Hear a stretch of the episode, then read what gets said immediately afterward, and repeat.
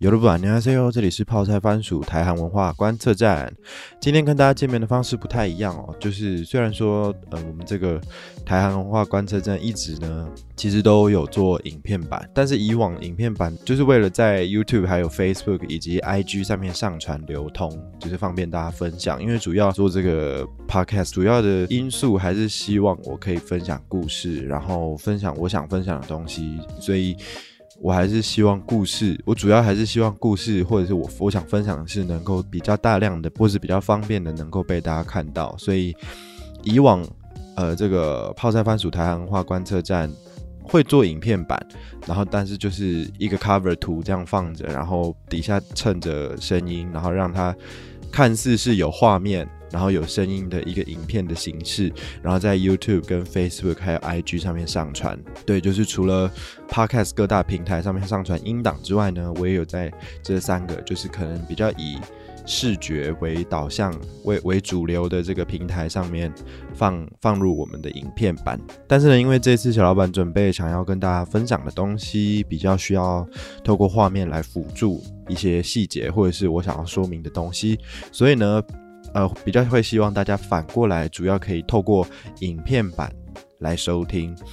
或收看，对。可以主要透过影片版来收听或收看这一集的节目内容。那 podcast 的部分呢，还是会就是放上这这一集的音档在各大 podcast 平台，不过就是会少了一些补充说明的感觉，因为你只有就是想象，或是你只有听声音，除非你自己想象力很好，不然呃，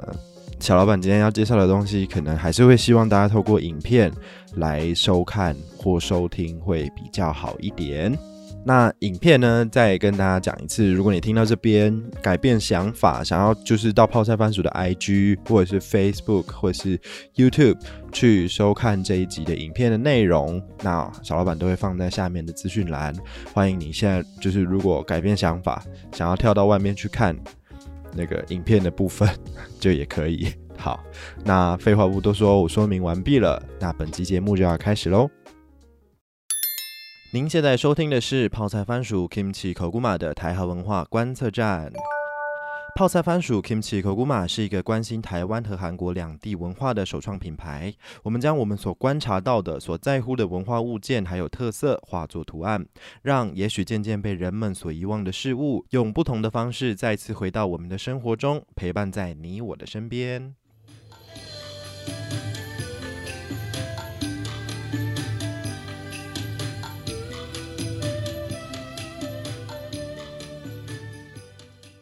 OK，不知道大家有没有最近疯狂的在 IG 或者是在各大的社群平台被一个讨论度极高的 Netflix 影集《鱿鱼游戏》Original Game 所洗版呢？就是，呃，这个游戏这个这个影集哦，小老板老，我老实说，其实还没有就是很仔细的看完，但是嗯，大略上。就是有透过一些，比如说人家解说的内容啊，或者是自己有点进去，大概跳着看，大略上了解了，觉得是一部还蛮怎么讲，它算是刻画了一些很深的东西哦。那除了人性这个部分之外呢，还有另外一个比较特别的现象，小老板有发现，就是大家纷纷的，就是开始在网络上面回想起许许多多小的时候玩的童年游戏哦。那很多人也在议论说啊，如果这个鱿鱼游戏是台湾来拍的话，我们可以拍什么呢？就我在网络上看到最多有人想要用来当做剧本的台湾游戏是红绿灯跟鬼抓人。不过我自己小时候就是也没有很喜欢玩这两个游戏啦，因为你知道，就是玩红绿灯的时候，你快要跑到快要抓到人家了，结果人家一个转身红。你也你也拿他没辙啊，就是就你知道，因为我我最后我都会跑不赢别人，然后最后就是生气，败兴收场，就是 个性有多差。不过如果是我要当编剧的话，我可能会玩黑白配吧，黑白配男生女生配。我自己觉得这个游戏就是四分之一的几率，然后如果你跟关主就是配到同一个方向，或者是也可以像像那个鱿鱼游戏的弹珠这关一样，就是两两一组，然后。一开始他们不是在戏里面以为就是要合作嘛，其实是要互相厮杀，这样就也可以两两一组，然后黑白菜菜输的人被菜到同一个方向的人就会在旁边被爆头，黑白配，男生女生配，嘣，类似这样的感觉，感觉蛮刺激的啦，对不对？就是四分之一的几率，然后头只要一转错，就旁边那个红衣服士兵就在旁边，嘣，哇哦，是不是还蛮有感觉的呢？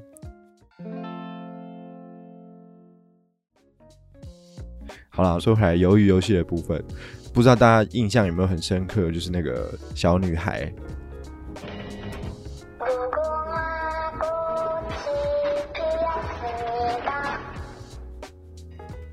木工哇，国旗皮尔斯尼达，有没有？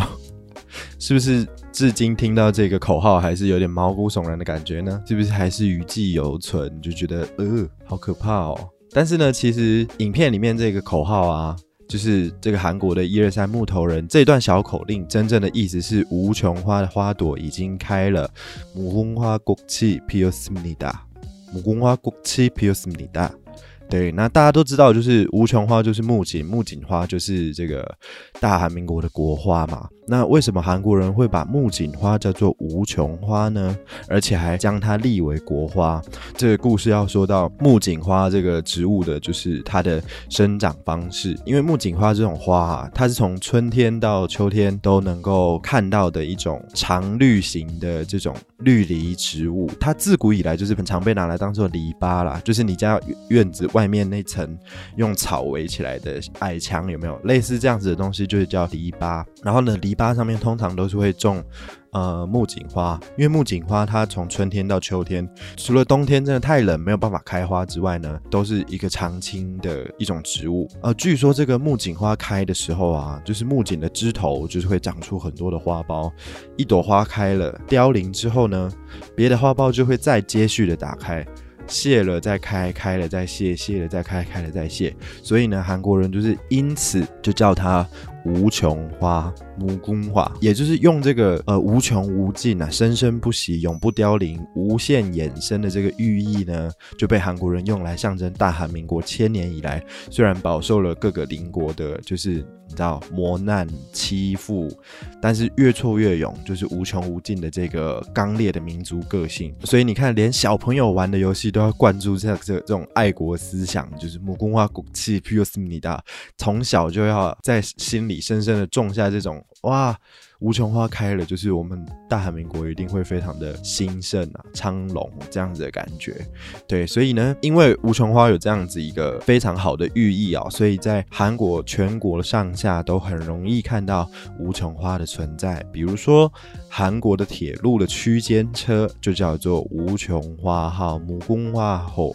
那这个的车体呢？它哎，大家有没有有没有发现无穷花号的车体红蓝白色，就是大韩民国的国旗的颜色啊？然后呢，另外特别要提的是，我觉得非常的特别，就是韩国国内评价饭店等级的这个星等。你知道，就是我们一般不是说哦，五星级、四星级、三星级的房间的饭店，但是呢，韩国是用无穷花来做 icon，而且最高等级就是相当于国际间五星级的这个平等呢，是五颗无穷花再加上金色底的这个 icon，象征最高荣誉白金奖。没有，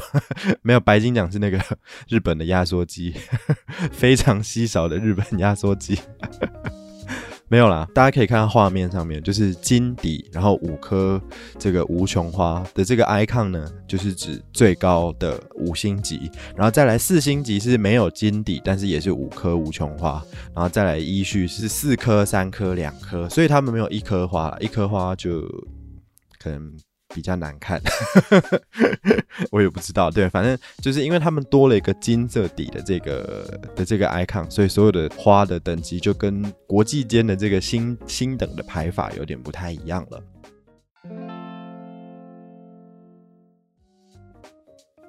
那好，那我们再说回来，这个韩版的一二三木头人啊，就是大家还记不记得这个一二三木头人的这个关主小女孩机器人？对，她当时在戏里面的这个造型穿的是什么样子的衣服呢？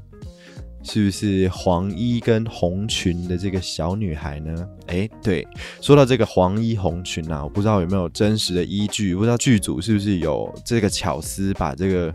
呃文化的细节放在这个机器人的服饰的配色上面。呃，但是呢，小老板自己脑补，就是我设想他有把这个巧思放进去。就是因为这个配色刚好有对应到，就是在韩国的传统服饰当中，幼年的小女童的确穿的就是黄衣跟红裙的这个造型，配色就跟戏里面的机器人一模一样。那为什么小老板会知道这个这个细节呢？就是其实就是要说到我们的 kimchi kokuma，我们的泡菜番薯，就是以前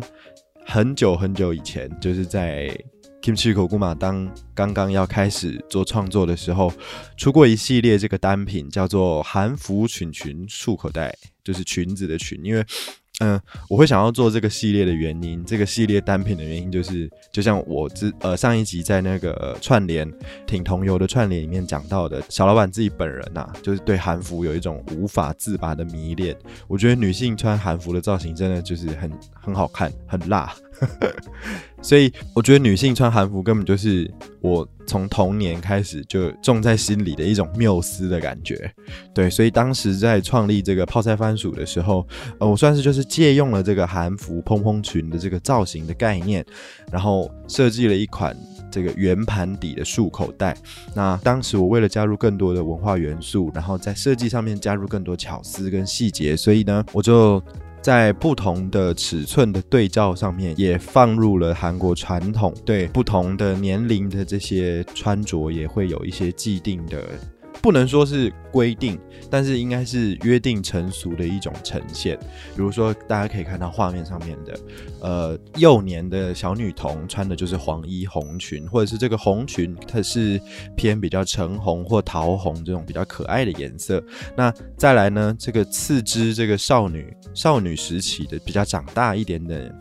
比较长大一点点的这个小少女，穿的是绿衣跟红裙。对，那这个绿衣跟红裙，其实就是在很多的影视作品，还或者是动漫作品里面，都可以看得到女主角在青少女的时期，真的就是穿这样子绿衣红裙摆，真的就是大姑娘，就是比较长大一点点的少女在穿的。那再来呢，最大的就是已婚女性，已婚女性就是上衣可能是偏浅蓝或者是白的颜色，那下身就是穿深蓝色的裙摆这样子。嗯，虽然说。女童的这个装束呢，黄衣服跟桃红、橙红的这种裙子的配色，跟鱿鱼游戏里面这个小女生机器人的这个配色，多多少少会有一点点色差，不太一样。但是我自己。在看的时候就有这个联想，有这个连接，这样觉得，哎，是不是想要在画面里面更埋上一种，就是自古以来啊，对于传统小时候小女生、小女童的这种更纯真的刻画？但是其实他正在做的是一个很残忍、很、很、很可怕的事情，这样子。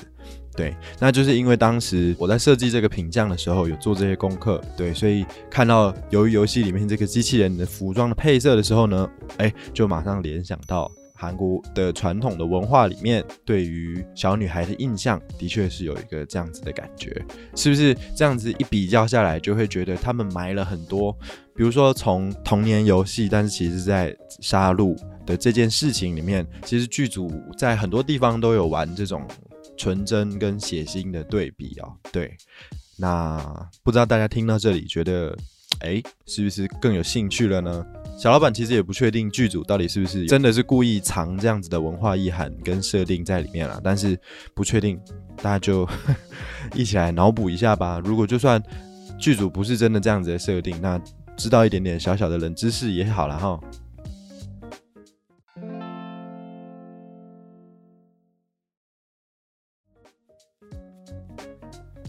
好，那说到这边，就是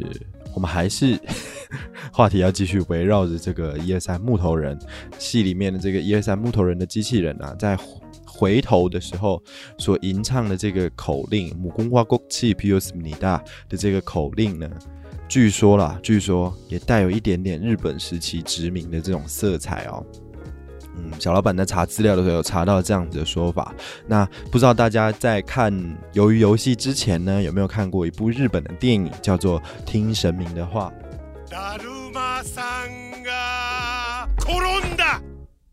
在听神明的话当中呢，也有一个环节，就是不倒翁版本的这个一二三木头人。那这个不倒翁版本的这个一二三木头人呢，其实这个不倒翁在影片里面唱的呢是达鲁玛桑嘎科伦达，对，就是不倒翁跌倒的这个意思啊。那其实呢，你仔细听这个音调呢，不仅跟韩国人唱的母宫花国旗皮尔斯米达达鲁玛桑嘎科伦达，就是。呃，这个音调呢，有一点类似之外，其实连字数都是。一样都是十个字的、哦。那很多学者就在讨论说，其实这个东西应该就是源自于日据时代所殖民传播过来的一个游戏这样子。那的确哦，当时在统治朝鲜半岛的这个日本帝国呢，其实在那个时期里面有推行着一种方针、一种政策，叫做内显一体。用韩文来说的话，内显一体就是内存一切的这种这个。政策这个方针哦，那内就是指内地嘛，就是当然就是指日本帝国本土的部分。那显的话就是指朝鲜喽。那这个政策呢，其实就有点类似日本帝国当时在殖民台湾的时候一样，也有实行过类似，比如说内地延长主义，还有皇民化的那一个系列，就是慢慢的将殖民地的居民洗脑说，哎，没有，我们都是一样的，就是大家都是呀。帝国不可分割的神圣领土，in no no you know 之类的这种概念，对，所以呢，就是不管有意无意，这种殖民文在殖民时期文化的交流，以及这些日常生活的这种传递分享的部分，也是可以想见的。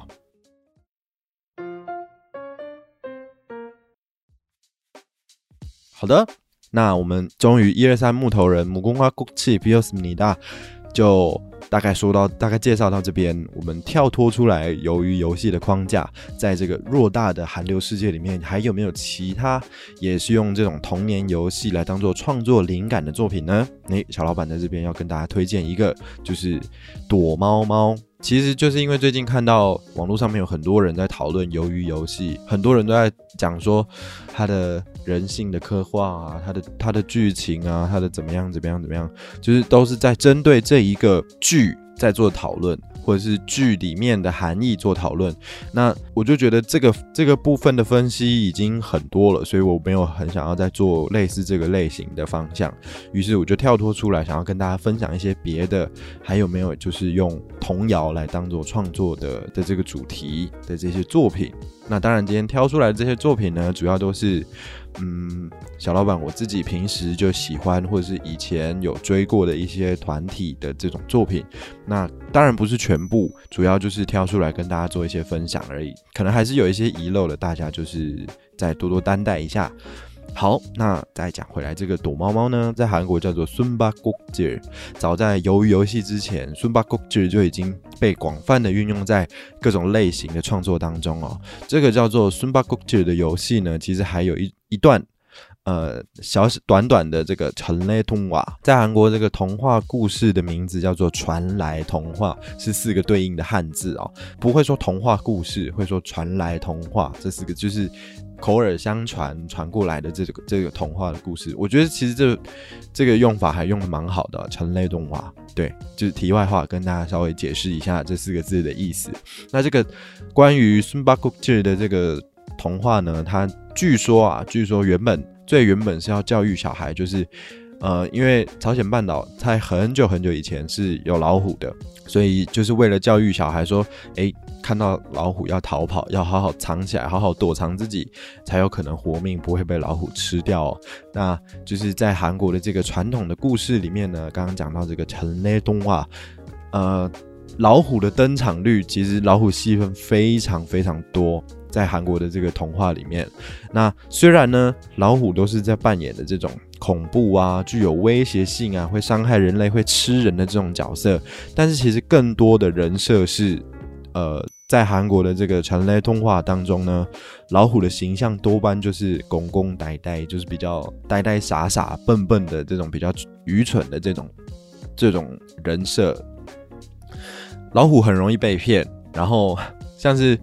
呃，有一个很有名的韩国的传统的童话，叫做《老虎与柿饼》。这当中的老虎呢，就误以为柿饼是比自己还要更厉害的东西，而吓得落荒而逃的故事哦。大概就是有一天，老虎下山来到一户人家前面，听到小孩的哭声，妈妈在哄小孩说：“嗯，宝宝乖，不要再哭了，你再哭我就叫老虎来了。”宝宝哭得更大声，就是他表示他没有在怕老虎的意思。老虎就吓到，就嗯，这小孩。既然没有因为老虎来而不哭，那表示他是不怕老虎吗？结果呢，又听到妈妈说：“宝宝乖，宝宝不要再哭喽！你不哭的话，妈妈就给你柿饼吃哦。”哦，听到这个“柿饼”两个字，宝宝就不哭了。于是，在窗外的老虎就非常惊讶，说：“哇，这个柿饼到底是何方神圣？小朋友听到柿饼可以就不哭了？难道他比我还要厉害吗？”大概是这样子的一个故事哦，有机会改天再跟大家分享详细的内容。后面还有更更白痴的后半段再跟大家分享。那总而言之呢，在韩国的童话当中，虽然老虎的登场率很高，然后老虎的戏份很重，很多童话里面都有提到老虎这个部分。可是老虎大部分的人设都是有点类似，你知道《哈利波特：神秘的魔法石》里面出现在三楼女厕的那个山怪，很恐怖，但是它比较笨。的这样子的形象，对，讲到这边就是在在说明这个《孙巴古吉》这个躲猫猫这个游戏一开始是为了教育小孩，看到老虎你要好好的躲起来，好好把自己藏好，才有办法活命。对，那话说回来，这个《孙巴古吉》除了是游戏之外，它还是一个儿歌。对，它其实算是儿歌，在儿歌的歌词里面呢，有唱到说，呃，看到你的头发喽，看到你的衣角喽。对，其实从刚刚分享的那些故事里面，最最最原始的这种设定的意味来说，也许被老虎看到你的头发，被老虎看到你的衣角，可能就代表有一种生命威胁的意思哦。好，我们来听听看这个原汁原味的这个儿歌的版本吧。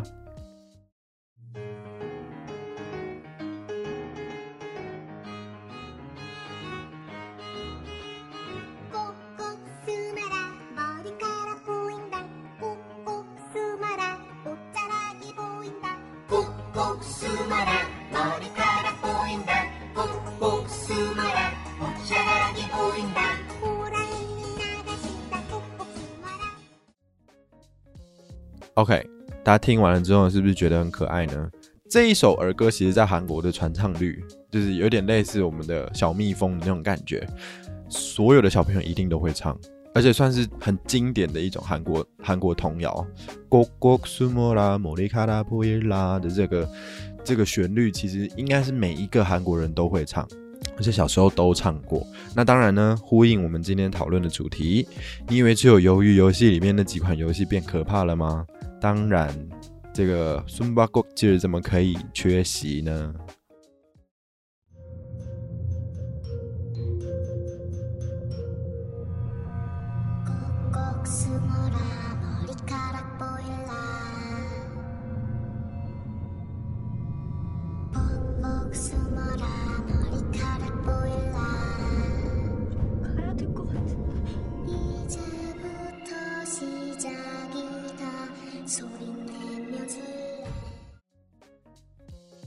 是不是童谣被做成恐怖电影真的很阴森呢？真的唱的你心里发毛。躲猫猫超值得做成恐怖片的，被找到就死这样。对，但是今天小老板想要跟大家介绍的主题呢，除了依照这样子的套路被做成了恐怖的电影之外呢，其实在这个 K-pop 韩国流行的音乐领域里面呢，躲猫猫 Sunba Gokji 也是常常被利用来当做歌曲创作灵感的一个元素哦。讲到躲猫猫呢，这个游戏从游戏本质里面大家来去推敲看看，除了躲藏以及寻找这两个概念之外呢，大家觉得？还有什么方向可以去引申、可以去借贷或者是渲染情感的呢？从躲猫猫这个游戏的本质来说，大家可以先思考三秒钟。好，那首先小老板要来先分享的第一个作品，就是比较浪漫的一个方向哦，就是他的对象是情人啦，就是不管你躲在哪里，我都会找到你的这个感觉，想要向心爱的人。借着童年游戏来表明强烈的追求的这个爱意啊。就算你躲得再好，我都会毫不犹豫的找到你，追到你的这个方向哦。那首先要介绍的这个作品呢，就是在之前前面的集数有提到新入史官巨海林新密茶官苦黑亮的这个男主角，就是脸蛋天才车银优的所属团体 Astro。Astro 的出道曲就叫做 High and Seek Sumba g u j i 那这首歌呢，完全的展现了就是少男团体天真很可爱的活力形象之外，而且也将歌词。就是童谣的歌词原封不动唱到了作品里面，Go Go Sumora Morikara Poinda 之外呢，连舞蹈动作都加入了这个躲猫猫的元素哦。好，话不多说，马上来欣赏一下。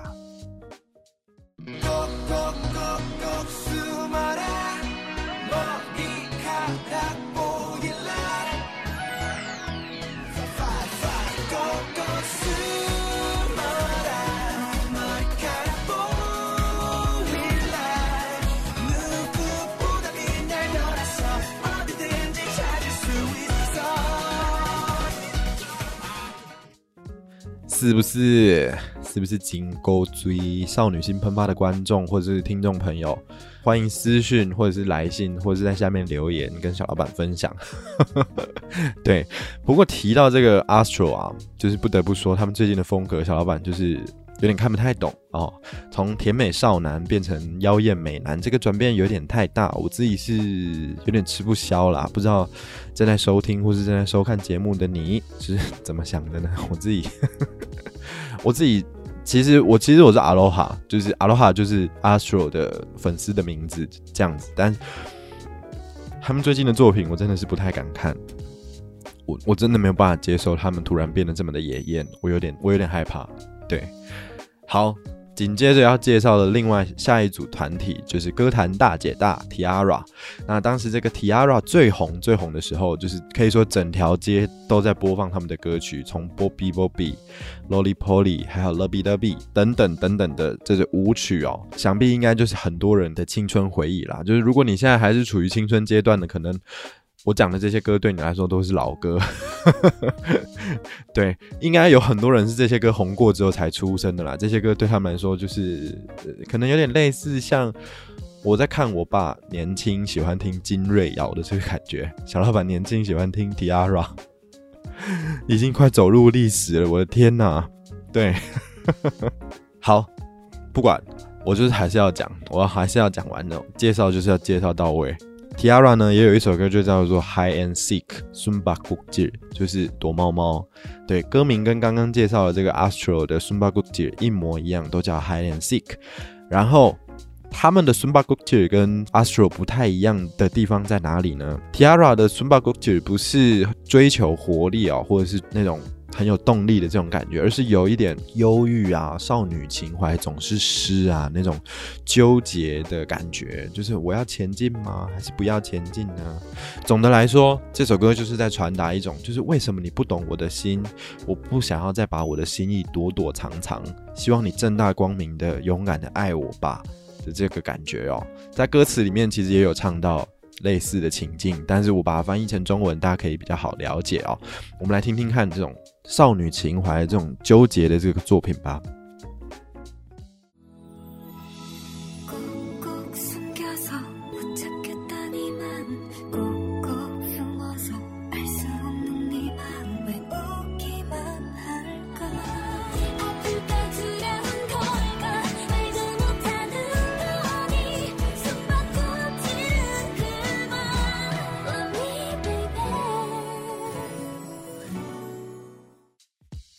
是风格完全不一样，跟 Astro 的风格完全不一样，感觉完全不同，对不对？但是都是用了 s u m b a g u 就是童谣的歌词 g o Gok s u m o r a 大家都有听到，对不对？很明显，虽然语句排列有一点出入了，就是在文词的这个堆砌上面有一点不不太一样，但是都是源自同一个概念，我我觉得应该很很明显。但是透过同一个初衷。延伸出了不同的方向，就像小老板在开始这个环节最前面的时候，跟大家讨论到了这个延伸的方向，同样都是躲藏，同样都是寻找。每一个团体或者是每一个作曲家，每一个作词人，想要表现、想要传达的概念都不太一样，看你怎么延伸。所以这也是创作很有趣的的一个一个部分。我觉得每一个人的想象力都不同，那可以延伸出的画面，可以延伸出的这一些能量，都能够有更多的火花，或者是有更多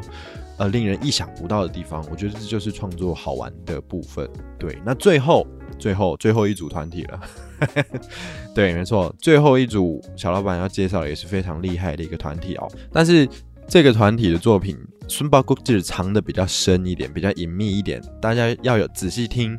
我们前面的这个童谣最 original 的童谣版本的这个旋律呢，你才能真的在我接下来要介绍的这个作品当中发现孙巴国杰的痕迹。对，接下来要介绍的这个作品呢，就是来自韩国初代的逆袭性感女神 EXID 他们在二零一六年推出的作品，叫做 LIE。那相信大家对 EXID 的形象最深刻的就是骨盆舞。当时 EXID 在出这个 Up and Down 就是 We Are It 的时候呢，成绩一开始其实并不好。但是因为某次的现场表演，然后当下有一个粉丝拍摄了 Honey 的这个表演影片，上传到网络上面之后，哇哦，Oops，不得了，整个炸锅，就是。突然让大家开始注意到 EXID 竟然这么的性感，哇！天下竟然有这么这么漂亮的女孩子，然后就是在网络上造成轰动，引起热烈的讨论还有转发。紧接着呢，音乐节目就对 EXID 重新召回，然后重新让他们 up and down 再次打歌，再次宣传，然后而且还拿到了很多次的一位，就缔造了这个所谓的逆袭神话。那这次要介绍的作品呢，LIE 就是在他们成功逆袭之后呢，打铁趁热推出了新的作品啊。那这首 LIE 主要在描述的就是呢，女生受不了自己的男朋友一直偷吃，然后说谎，在这样子的情况之下呢，向另外一半提出了警告，下最后通牒的这个情绪的一个作品哦。那在这个作品当中的这个 dance break 部分，就是快要接近尾声，最后这个舞蹈的时候呢，就用到了这首韩国童谣。孙巴国杰的旋律，大家可以注意，等下要分享的影片里面，站在队伍 C 位的这个成员正花呢，还撩起了自己的一束头发哦，就是其实就是在暗喻这个童谣里面的这这句歌词：好好的把你自己藏好。哎，我看到你的头发喽，咕咕苏莫拉莫里卡拉破音啦的这个感觉，对，就是借此警告呢。爱说谎、爱偷吃的另一半，吃完要记得擦嘴哦。你最好躲好、藏好哦。我看到你的头发，我看到你的小辫子，我看到你的把柄喽。这里就是引申成这样，就是就有点露出马脚的意思啦。好，那我们就是接下来来听一段这个由 EXID 带来的 LIE，要仔细听哦，要听那个背景音乐的编曲哦，不要被歌词混淆了。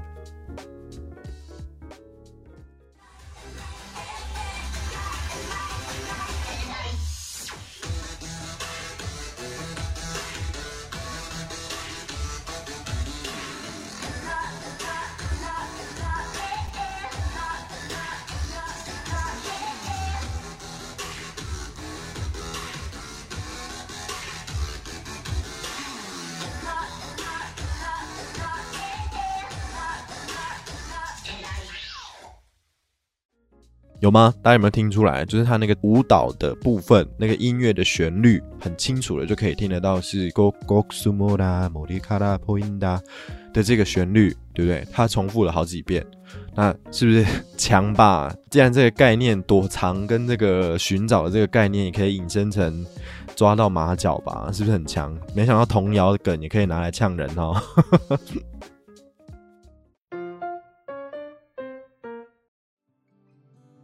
前面介绍了这么多，从无穷花，然后讲到这个殖民色彩，然后又讲到童谣，新的这个另外在介绍的这个 Sumba g o k j 介绍了这么多以韩国童谣为创作灵感的这个 K-pop 作品，大家有没有什么感觉？有没有什么想法？然后我比较想要知道的是，不知道现在还持续在用 Podcast 收听的这些听众们，有没有觉得眼睛很痒？有没有很好奇小老板分享的这些作品，它到底长什么样子呢？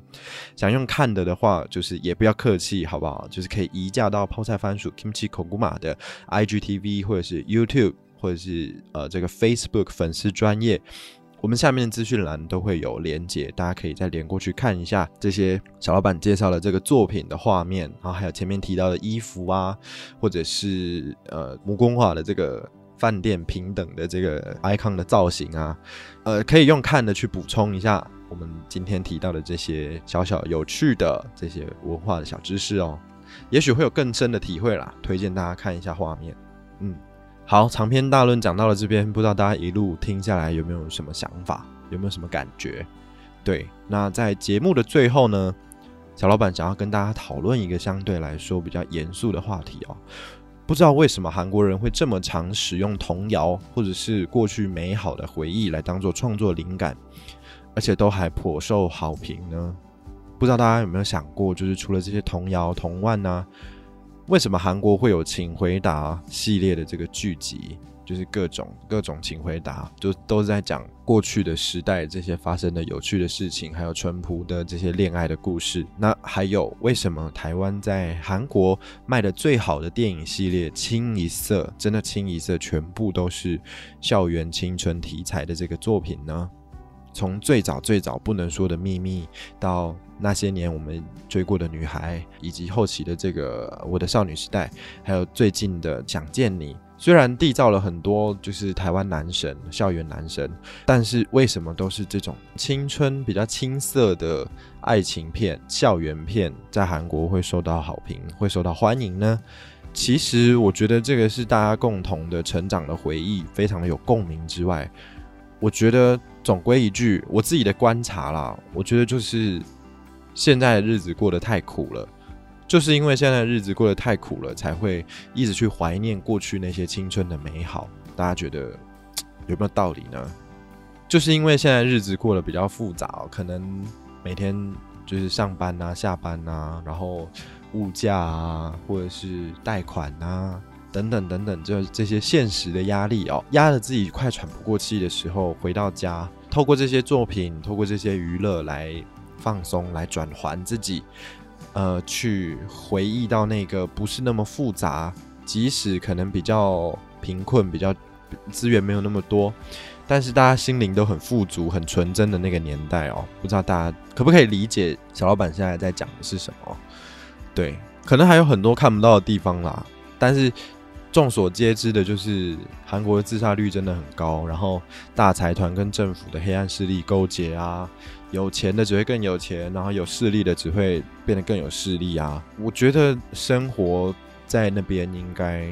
会比我们现在想象的还要再痛苦很多很多。我自己觉得，所以最近之于韩国有一个昵称叫做“地狱朝鲜”，就是用来形容在韩国生活非常的痛苦煎熬的这个环境哦。因此呢，透过这样子的这些纯真的这些回忆的层面。从心里的深处来为各位打气，来为各位疗愈。也许今天在公司劈头就被上司骂得狗血淋头，不然就是被同事孤立排挤，工作都是你一个人在做。在辛劳了一天工作之后回到家，透过这些娱乐，然后画上一天的句号，想想以前单纯的日子，然后为自己暖暖心，加加油。不管怎么样，人生还是要走，日子还是要过，让自己变得幸福，或是让自己不要想那么多，想一想一些快乐的事情，可能就有办法继续挺直腰杆，然后继续面对明天的挑战了，对吧？我自己觉得啦，我的观察是这个样子，所以有这么多这种类型的作品，我觉得再更深层一点的这个原因，我觉得应该是这样。对，好了，虽然最后又。好了，不知道最后用这个有一点反转、有点悲伤的结论当做结语，会不会很像泼了大家一桶冷水的感觉哦？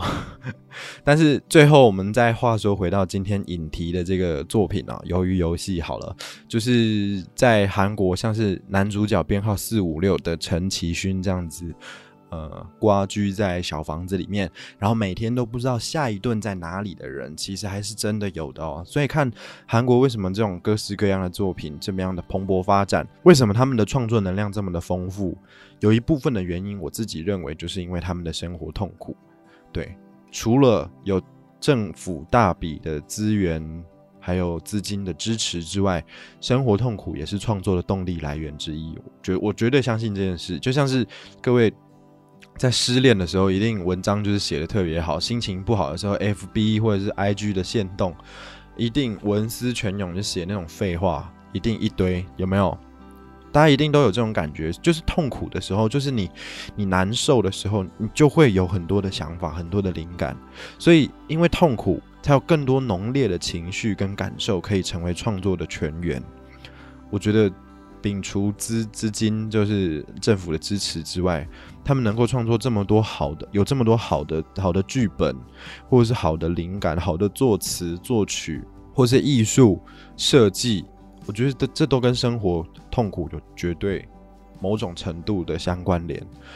那虽然生活在台湾的我们很难理解在地狱朝鲜生活的压力有多大，不过我觉得反过来想，我们可以珍惜现在的日子，相对开心、相对幸福的活着，好像也还蛮好的哦。就是，嗯，大家也知道，就是除了在 Podcast 之外呢，小老板也有在做就是文创商品设计。那对于我而言，我身为一个文化创意工作者，我一直在寻找到底台湾文化是什么，我们应该要怎么样去定义台湾文化？那后来我发现，其实文化就是生活，文化就是反映了这个地方的人们生活样貌的一种呈现方式。所以，如果我们对自己的生活投注更多的关心，让我们即使不用像韩国人一样活得很痛苦，也能对于生活还有文化有更细微的观察。还有发现的话，那我们应该会有更多的能量，更多的正能量，能够产出更多更多璀璨的创作。我相信台湾的创作能量也是很丰富的啦，绝对，这这是绝对的，肯定的。但是在这条路上还很漫长，不管是刚刚结束的金钟奖、金曲奖，或者是金马奖，各种，或是像我们一样在做设计、在做艺术的人，我们台湾的这个艺文产业，大家要一起努力的加油，然后。让世界看到我们，然后让台湾开出更多更美好的花。即使我们的生活非常的幸福开心，我们也是有能力做到这件事的。只要我们对生活有在更细腻、更更深刻的体验跟观察。对，好，那非常谢谢你可以收听这一集到这边。如果你喜欢泡菜番薯 Kimchi 口古马直播的台湾文化观测站，欢迎你追踪订阅我们的节目，或者是将我们的节目分享给你所有喜爱生活、热爱文化的朋友们。当然，也欢迎你追踪泡菜番薯 Kimchi 口古马的 IG 以及 Facebook 粉丝专业，我会把所有各种连接就是放在下面的资讯栏。